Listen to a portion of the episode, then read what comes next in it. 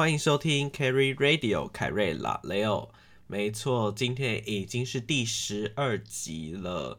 其实我想一想，好像也是蛮不简单的啊。自己讲好像很奇怪，但是就是觉得蛮不容易的啦。毕竟超过十集就是算一个门槛啦。虽然说比我多集的大有人在，但是我觉得我这样已经算是很不容易了。好好，不要再称赞自己了。今天呢，就是要来跟大家分享的，其实就是呃上一次的实习心得分享的呃续集，就是外景篇。所以呢，首先近况更新的部分，我想要跟大家分享的，就是因为是外景篇嘛，就想要跟大家分享我那时候外景完回来的那个心情还有过程。诶，应该是说那时候有参与到桃园跟屏东的外景，总共是五天四夜。那之后呢？隔天不对，应该是当天北上回，然后先回公司整理器材，大概快到十点左右才回到家。然后我们制作人也是非常贴心的载我回家这样子。然后隔天，刚刚要说的是这个部分，就是隔天早上六点半呢，我还是出门了。对我出门也不是去工作什么的，我就是去玩，前往了台中的力宝乐园。那因为我从我家到台北，因为我那时候是一开始是想说前一天回来，如果早的话我就直接住在板桥，然后因为刚好朋友住在板桥，所以就会想说从板桥直接到坐高铁到台中，所以当时高高铁的票也是订板桥到台中这样子。那后来我发现说哦外景回来已经真是蛮晚了，我就打消了到板桥前住的这个念头。所以呢，我当天早上呢，就是六点半出门，前往那个板桥的高铁站，去跟我的朋友会合。对，就是先坐公车到高铁站，再坐高铁到台中。那到了台中之后呢，再坐接驳车到力宝。真的是这叫什么舟车劳顿吗？应该可以这样用。然后那几天呢，非常刚好，也是台风离台湾最近的时间点。好巧不巧，我真的是非常的呃精彩，因为从屏东回来北部的那那一天晚上，其实就风雨就蛮大的。那也不是说整路都风雨非常大，就是一段一段的，就是可能到某一个县市风雨会特别明显。然后啊，我记得是到桃园吧，还是新竹，那时候就是风雨非常大，真的有感受到台风的那个感觉。那接着就是。回家的路上，就是我从公司到家里的路上，那时候风雨也是非常大，然后我就会觉得有一点拍死啦，就是因为制作人还这样子这么累了，然后还要载我回家，然后他还要在载我回家之后又要回他家，就是好啦，我只能跟他说谢谢，毕竟我也是需要他载我回家，我想要。跟大家分享是到力宝的这个部分。那力宝乐园呢，在之前小，我记得我上一次去是小时候，那那时候好像是叫做月美马拉湾，然后之后有改名字这样。然后在前一天的时候，我我家人一直跟我讲说，你确定要去吗？去会不会下雨？天气不好什么的？可是我就想说，大家都讲好了，而且我票也都订好了，就去吧。大不了我就是去逛奥莱就好了。当天呢，我也就是。抱着一个冒险的精神前往的台中，不过路路途上啦，我觉得天气都还算 OK，就是也没有到很好，但是就是那种阴天这样子，我觉得还可以接受。可能那时候也想说，那应该蛮舒服的。结果到台中哦，不得不称赞一下力宝乐园这个接驳车真的是非常的方便。就是提醒大家，如果要去的话，可以先上网预约，说你要。那个接驳车，因为有时候它那个班次没有这么多，然后名额可能没有这么多，对，那就是到了力宝乐园的时候呢，哇哦，虽然说真的蛮早的啦，到那边大概十十点前吧，天气其实还蛮不错的哦，只是我觉得蛮闷热的，一到那边我就其实差不多已经要流汗了。那到那边的时候，其实因为有一些设施好像是怕台风，所以。没有开放，就是那个断轨嘛，我不知道力宝叫什么地心什么的，对，就是什么地心的，这个忘记。然后因为他说好像天气的关系，所以没有开。然后还有其他的设施，有一些没有开放。那我们去玩的，我觉得应该还蛮算还算多了，但是有一些真的太太多那种一直要转的，我就觉得我我没有办法啦。因为我发现其实很多游乐园都很喜欢那种转的那种游乐设施，可是我就觉得一直在玩那种转的游乐设施就是很腻诶，而且也会很晕，所以我其实也没有每一个转的我都玩，只是。多少还是会想尝试一下这样子，然后我们也到那边吃午餐，那那边的午餐就真的就是普普通通这样子。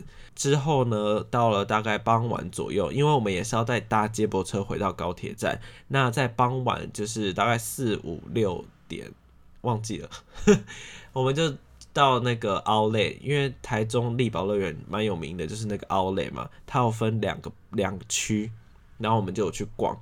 然后我就是很想逛，你知道吗？我很喜欢那种到处走走看看，然后又想要捡便宜的那种心态，因为想说奥莱是不是都蛮便宜的？我发现就是同行的其他朋友们，他们走好像走不太动了，甚至有在那种旁边的座位就直接睡着了。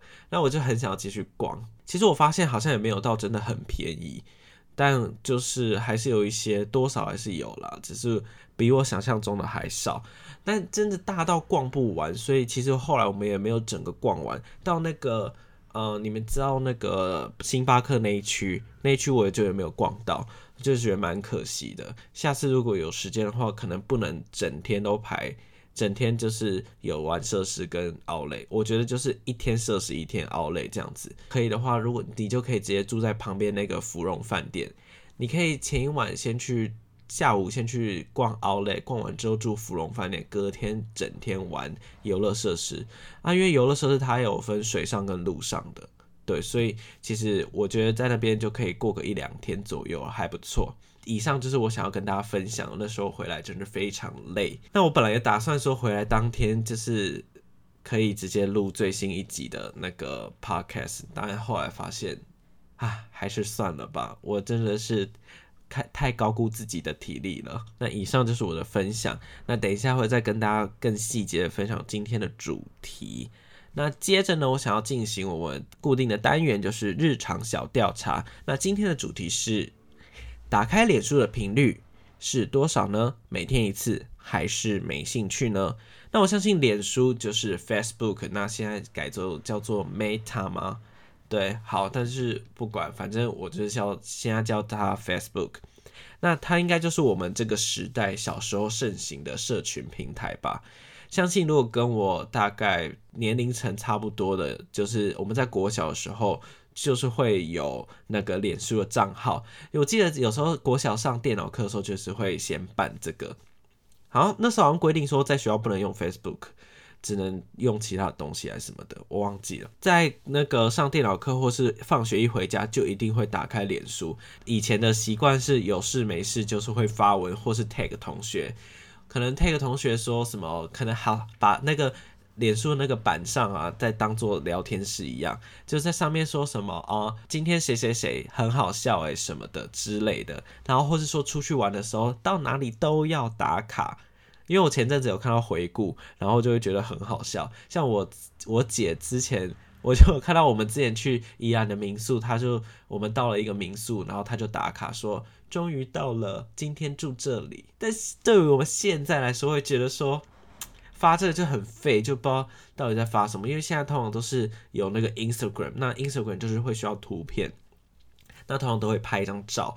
就是比较漂亮的照片，那我就发现说，其实当时就就算是打一个卡，也会觉得说很新奇啊、很酷啊什么的。那近几年因为 Instagram 开始盛行，然后我就会发现说，其实。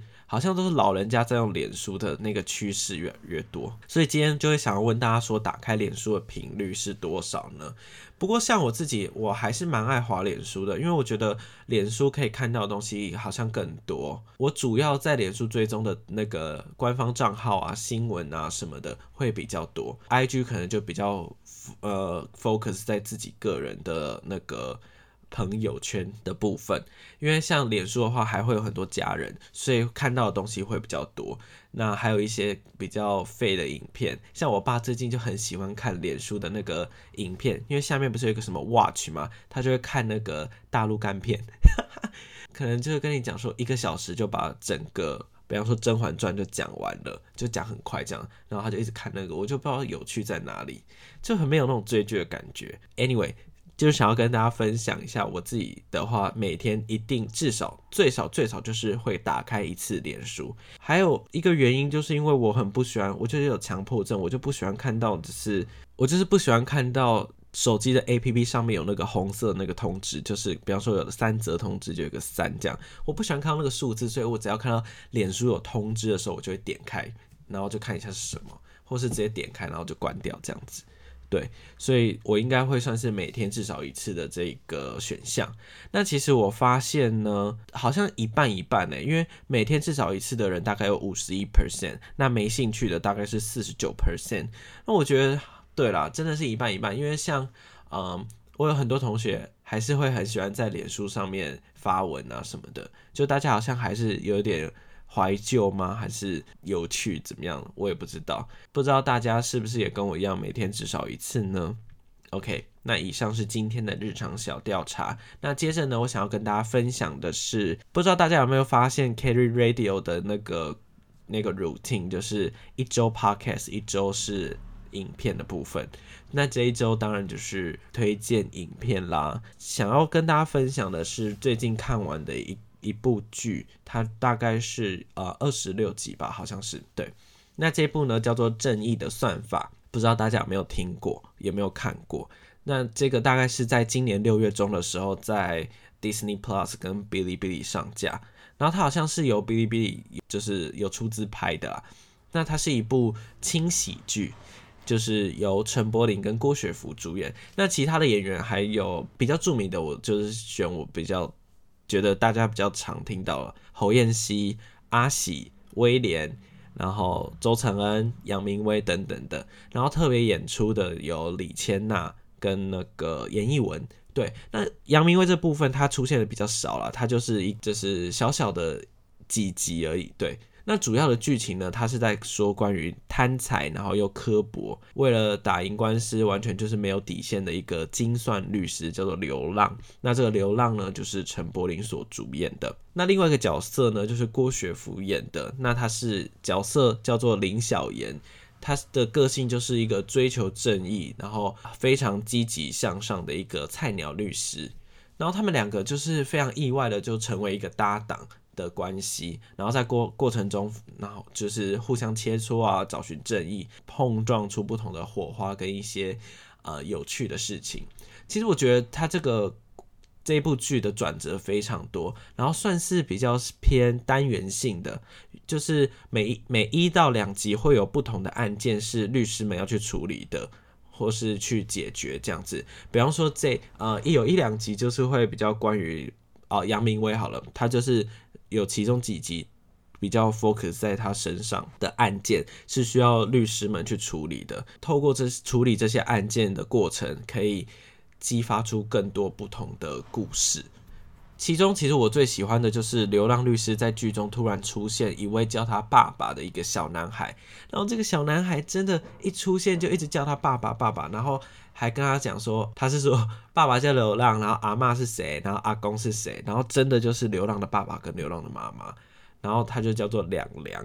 我觉得他真的很可爱，大概是幼稚园的年纪，他就演得很好了，所以。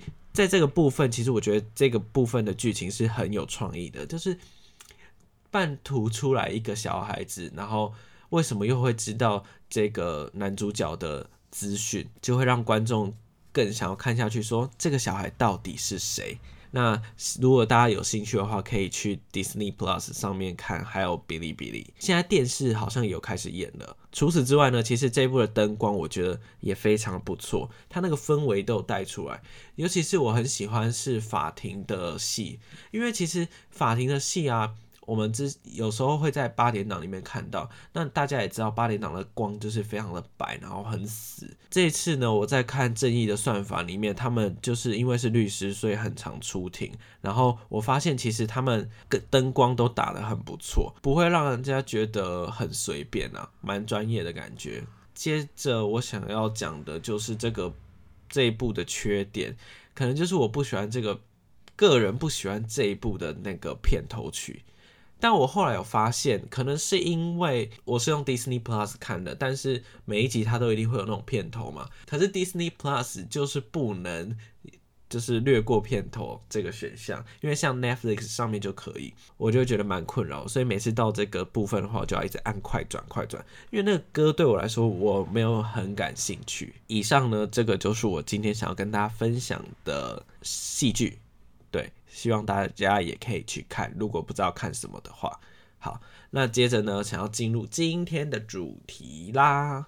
今天的主题呢，就是要跟大家分享的是，OK，我今天前面好像聊的有点多，那我今天后面的话，还是希望可以，呃，仔细的跟大家分享。如果这一集比较长的话，如果前面没有剪太多，那就大家慢慢的听。好，那今天想要跟大家分享就是。呃，实习性的分享的外景片。那首先先跟大家分享一下我在外景的时候去了哪些地方。OK，那我那时候外景的时候，我有参与到就是桃园跟屏东。那桃园部分呢，因为可能还没播出，所以我可能也不方便跟大家多讲。那我们就是有去桃园的呃，反正就是跟水有关的很多地方去看景。看景就是当天来回这样子，然后看景完参与拍摄的话，拍摄是拍两天，然后我们也参与一天这样子，因为另外一天我们有其他的事情要去弄，所以就在公司做这样子。到屏东的话，我们就去了蛮多的地方，呃，从恒春，然后满洲跟港仔，就是呃，不知道大家有没有了解屏东的那个地形，呃，有上山下，也没有到下海，就是。有去山上，也有去海边，这样子。好，那如果大家想要知道我们实际去了哪些地方的话，也可以到那个 YouTube 搜寻在台湾的故事。那我们最新去拍的屏东的部分已经播出了，可以在 YouTube 上面看到。那那一集叫做《半岛传奇》。那接下来想要跟大家分享的是，在外景的时候，我们的流程大概是什么？主要如果要拍一集的话，我觉得从头到尾的话，大概是要一整个月。其实我蛮意外的，所以大家可以发现，其实节目不是每个礼拜都是。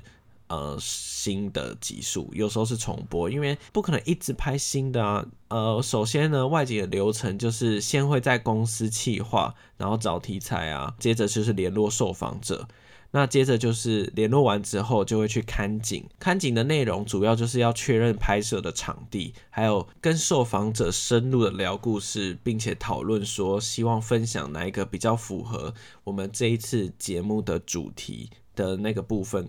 给观众，然后还有确认说拍摄的当天的流程啊、细节啊，还有哪些比较需要协助的内容。比方说，我们可能要在一个场景，户外的场景的话，就要考量到说当天拍摄的时间大概会在什么时候比较好。然后再来就是，如果说有吃的部分，就是做菜的部分，会需要会需要先拍做菜的过程，还有主持人在吃那道菜的当下，有时候。这两个不会是同时拍，有时候会考量到时间的关系，所以可能会不同天拍，那可能就会需要对方的协助啊，店家的协助等等的。然后看景完之后呢，拍摄其实要拍很多景嘛，大家可以看到，其实可能一个小时的节目，其实就要拍了，我觉得蛮多的景，到处的景都是需要去拍，然后还要看说那个场地的问题啊，还有什么什么的。看景之后呢？可能当天就要先思考说哪些地方是要，哪些地方不要，或是说当初在企划的时候，可能跟实际看景会有落差啦。嗯，因为看景的话，才能够实际的了解到场地的问题，或者说受访者实际的内容故事是不是有符合主题。还有有时候受访者可能也不太会讲的话，那看是不是有比较擅长表达的受访者可以来。分享他的故事，这样子看景完之后，就要再回去就要整理说那个实际拍摄的流程跟脚本。弄完之后呢，还要再可能再跟受访者做最后的确认。确认完之后，就是整个 final 好，就是要跟主持人开脚本的会，可能跟主持人说这次的主题是什么，那大概的故事有哪些，然后有哪些受访者。等等的，然后主持人就是要先了解，然后并且做一些准备嘛，然后接着下一次的话就是到外景了。那外景的话，像比较远的地方就是会比较多天。那像我们这次去屏东的话，就是大概是四天。那我们前一天呢，在桃园做拍摄，那拍的内容是跟屏东是不同的集数，所以我们在第那一天的傍晚收工后，就跟制作人南下抵达屏东住的地方，我们就。可能就过了，应该说四天四夜这样子啊。傍晚收工之后，大概是晚上六点，然后我们就从桃园南下到屏东。那当时到屏东的时候，大概是半夜的十二点半左右。我觉得蛮累的，如果真的是要，尤其是制作人开车，就也蛮辛苦的。好，那隔天的部分呢，就是算是屏东外景第一天。我就以天数来跟大家分享每天我们在做什么。第一天呢，我们就是因为第一天的话只有我制作人跟我们实习生，然后还有那个空拍的摄影师，所以就会先拍空景，然后做单反，然后空拍摄影师就会先拍，就会先飞空拍这样子。第一天主要可能就会先看哪些景会比较适合拍空拍。那其实这个景哈。通常会在看景的时候就会有一些画面了，可是因为有时候会考量到天气的因素，所以当天到真的要拍当天才能确认说这个空景是不是能用的。然后像我就是有当一个小灵眼的部分，就是可能需要可能车开过去的画面，制作人就有请我开车开过去，大概就是有协助这样子的内容。那单访的部分是不是访主持人？是先单访受访者部分，因为受访者有一些比较呃比较深入的内容会想要跟大家分享的话，就是会透过单访的部分去做分享这样子。那第一天大概比较轻松了，就是这样子去做结束。然后还有一些可能还没有确认的，也会在第一天做最后的确认。然后接着就是第二天，第二天的话，因为主持人出现的天数大概是两天的，因为。有时候会考量到他自己的时间的关系，还有呃费用部分。主持人大概就是两天拍一集，可能就是两天的时间。主持人到的话，就会先做一个最后的确认拍摄，因为我们有开过脚本会，所以我们就会在企划就会负责跟主持人做最后的内容，就是跟他确认说有没有什么变动，或者说跟他复习。等一下要拍的东西呢，会需要问一些什么样的问题？蕊稿的动作的时候呢，我们其他的工作人员就是会去 say 等一下要拍摄的镜位，然后还有去架器材啊，然后会去看一下场地会有没有什么阻碍。像呃，我们有去拍的地方，就是可能会有个阿公在那边走，那可能就是要看说跟他讲，我们等一下要拍摄，那可能就是跟他说，请他们跟我们配合一下这样子。对，那第一天就是大概这样拍，就是因为拍的话，我们也去很多地方，因为我们刚刚有说，从屏东恒春啊到满洲，还有到港仔，那其中就是从满洲到港仔这个路途是非常的遥远，其实它也只有半个小时的车程，但是因为是山路，所以其实蛮累的。那那时候就是因为我们制作人也身兼摄影师，所以他想要在车上跟主持人还有受访者拍一些内容，所以我就有帮他开车这样子。第一天大概就是这样。如果大家想要知道内容的话，可以去 YouTube 上面看哦。第三天的部分也是在拍主要的内容。然后因为第一集的话，一个小时怎么可能一天就拍完？因为我们还有很多东西要塞啊，要什么的，就是蛮复杂的啦。那所以第二天跟第三天有主持人在的话，就是主要流程都是差不多的，就是呃。稍微蕊一下，然后工作人员去塞器材，然后跟进位。那这时候呢，其实企划不只要跟主持人蕊稿，那也要跟受访者说，我们等下大概要说会需要说什么，因为我们都有先帮他整理好，说这部分他会说什么东西。那有时候会怕受访者忘记，所以就会稍微提醒他一下。好，那第三天比较特别的话，可能是最后的部分，在收工前，所有东西都拍完之后，我们可能会做一个主持人的单访。可能会问起一些问题，主要就是制作人，应该是说是编导的工作了。那因为这时候这一次我们编导也是制作人，所以他会需要透过他来问问题。这些单访的内容就会穿插在节目当中。这两天大概就是这样子。大家可能觉得说，那两天拍完，那第四天要干嘛？诶，第四天我们也没有去玩哦，我们也不是说放假什么的，我们也是要补一些画面，受访者的单访。第一天我们是在恒春拍，然后第四天我们就可能到满洲这边拍，这样，因为它是算是不同的区域。然后第四天我们还要补那个画面是也是吃的，像是那个有吃冰淇淋的话，我们就要去补那个比挤冰淇淋的画面。然后有讲到茶的部分，我们就是要去呃拍一下看有没有冲茶叶的那个画面，这样子。简单来说，就是这四天的内过程大概就是这样子。其实每天晚上的话，我们的那个编导还是都会过档案，然后再跟企划稍微蕊一下，说明天的内容是什么。所以其实工作时间还是蛮长的啦。我觉得简单的跟大家分享一下外景的流程。如果还想要知道什么，也可以再来私讯我，我可以分享给大家。那接着，我觉得大家可能会好奇的是，在在外景的过程中有没有遇到什么有趣的事情？我觉得有趣的事情还蛮多的啦。首先是，呃，因为一起参与的工作人员是有摄影师嘛，那我们参与那个摄影师真的很有趣。分两个部分好了。那首先是我们在桃园的时候的摄影师，那这个摄影师呢，他叫做明正哥。呃，应该说他叫做明正，那我们都叫他明正哥。然后他也是很有趣，他都会跟我分跟我们分享说这个行业遇到什么事情。因为他他不是我们公司的，他有点像是外包来帮忙的这样子。因为那时候人手不太够，他就有分享说他之前在公司怎么样怎么样，然后他觉得这个行业怎么样怎么样的过程。那如果大家有听过这个名字的话，可能是在新闻上看到的吧？因为他就是曾经救林志颖的那个。摄影师，如果大家有 follow 到林志颖前阵子特斯拉烧起来的那个事件的时候，他就是那个救他的人，所以我们那时候就是也是透过制作人来跟我们讲，我们才知道，我就觉得哇，很酷诶，就是在一个正义使者的旁边一起工作，这样说真的啦，他真的是很专业，而且他的效率是非常好的。我们就是在吃饭的时间，或者是在等那个等。C 器材什么的时间，就会他就会跟我们聊，然后也会教我们说，通常在这个时候，或者说在这个时间点，或是说遇到什么问题的时候该怎么做，然后也会跟我们聊聊说之后如果想从事行业的话怎么样怎么样的。所以我觉得我也蛮喜欢明正哥，然后他有叫我订阅他的 YouTube，然后他的 YouTube 是那种蛮疗愈的，就是在拍可能说做面线的过程啊等等的，就是。当单纯收声音而已，没有人的声音，就是那种机器的声音，就嚓嚓嚓嚓嚓嚓。睡前看的时候蛮疗愈的。那接着呢，就是到屏东的时候，我们也是在空档跟吃饭的时候会哈拉，然后或是聊这个行业的辛酸啊等等的。然后我们那个摄影师他就是非常急躁的一个人，可能我们去吃饭，然后可能餐还没来，他就一直说哦，还没有，这就。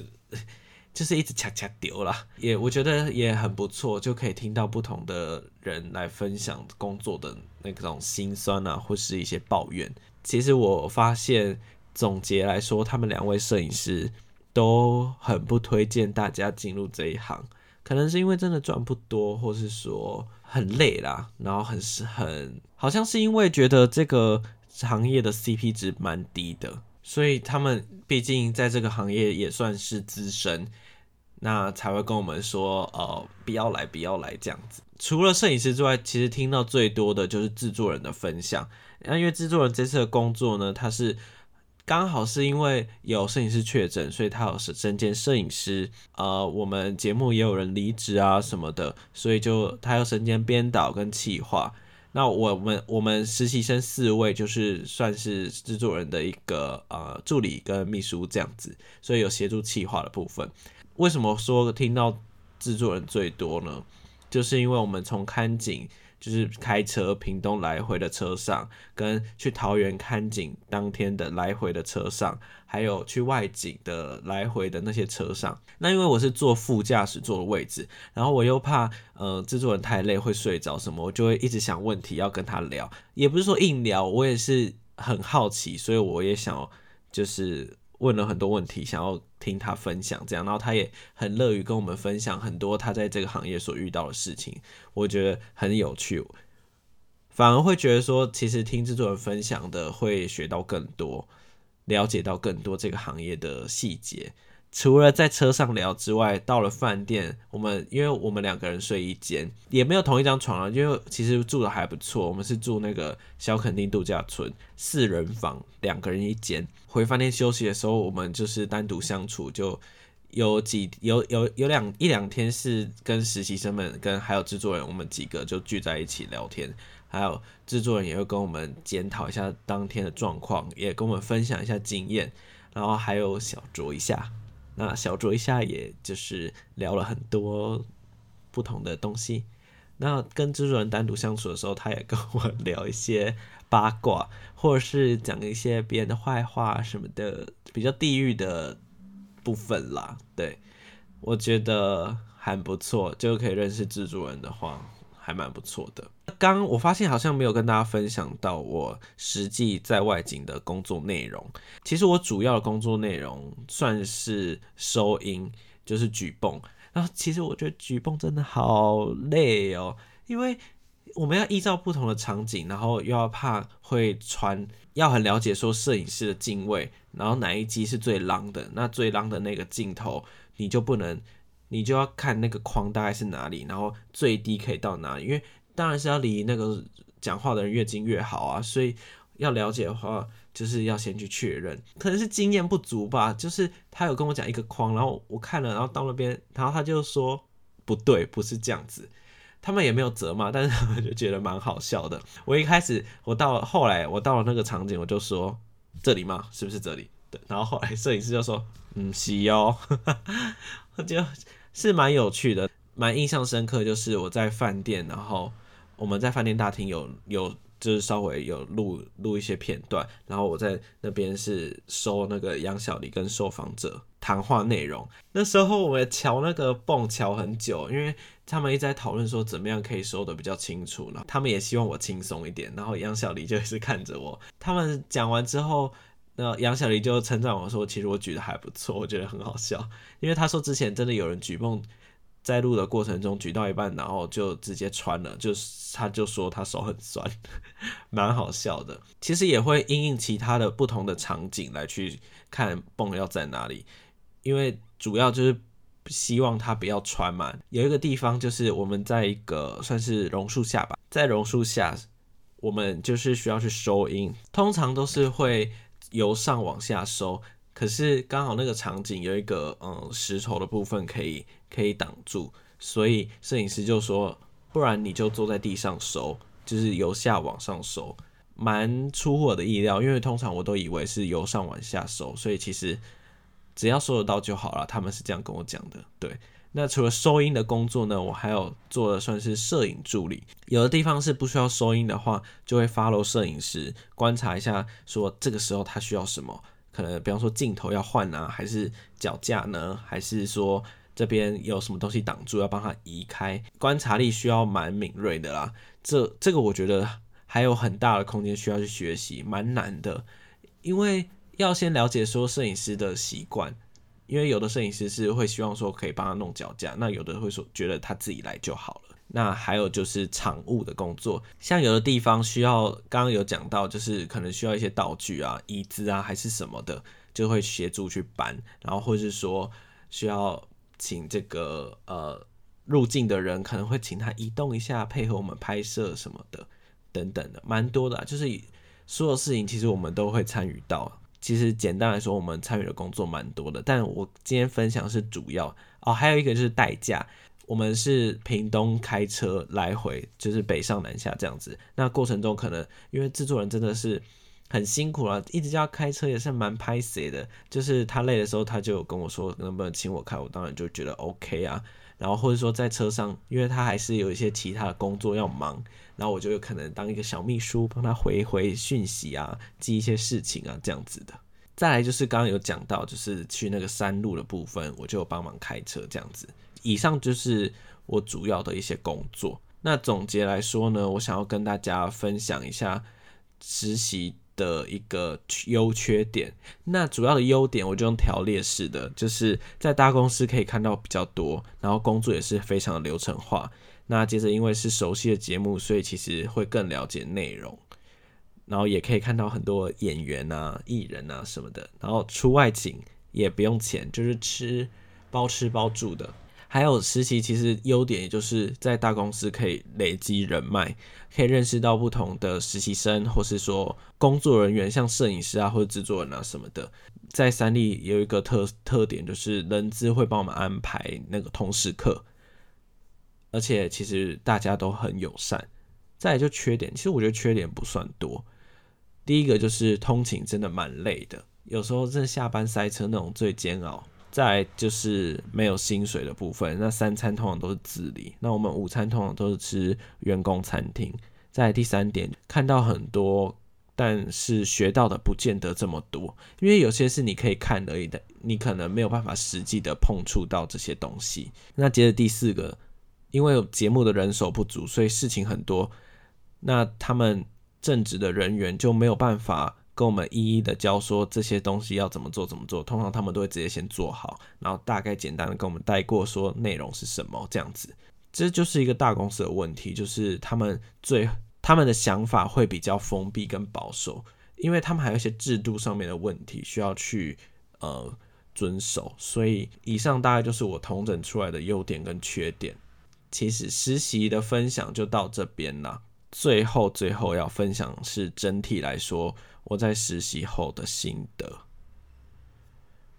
首先，我想要先讲的是外景之后的感想。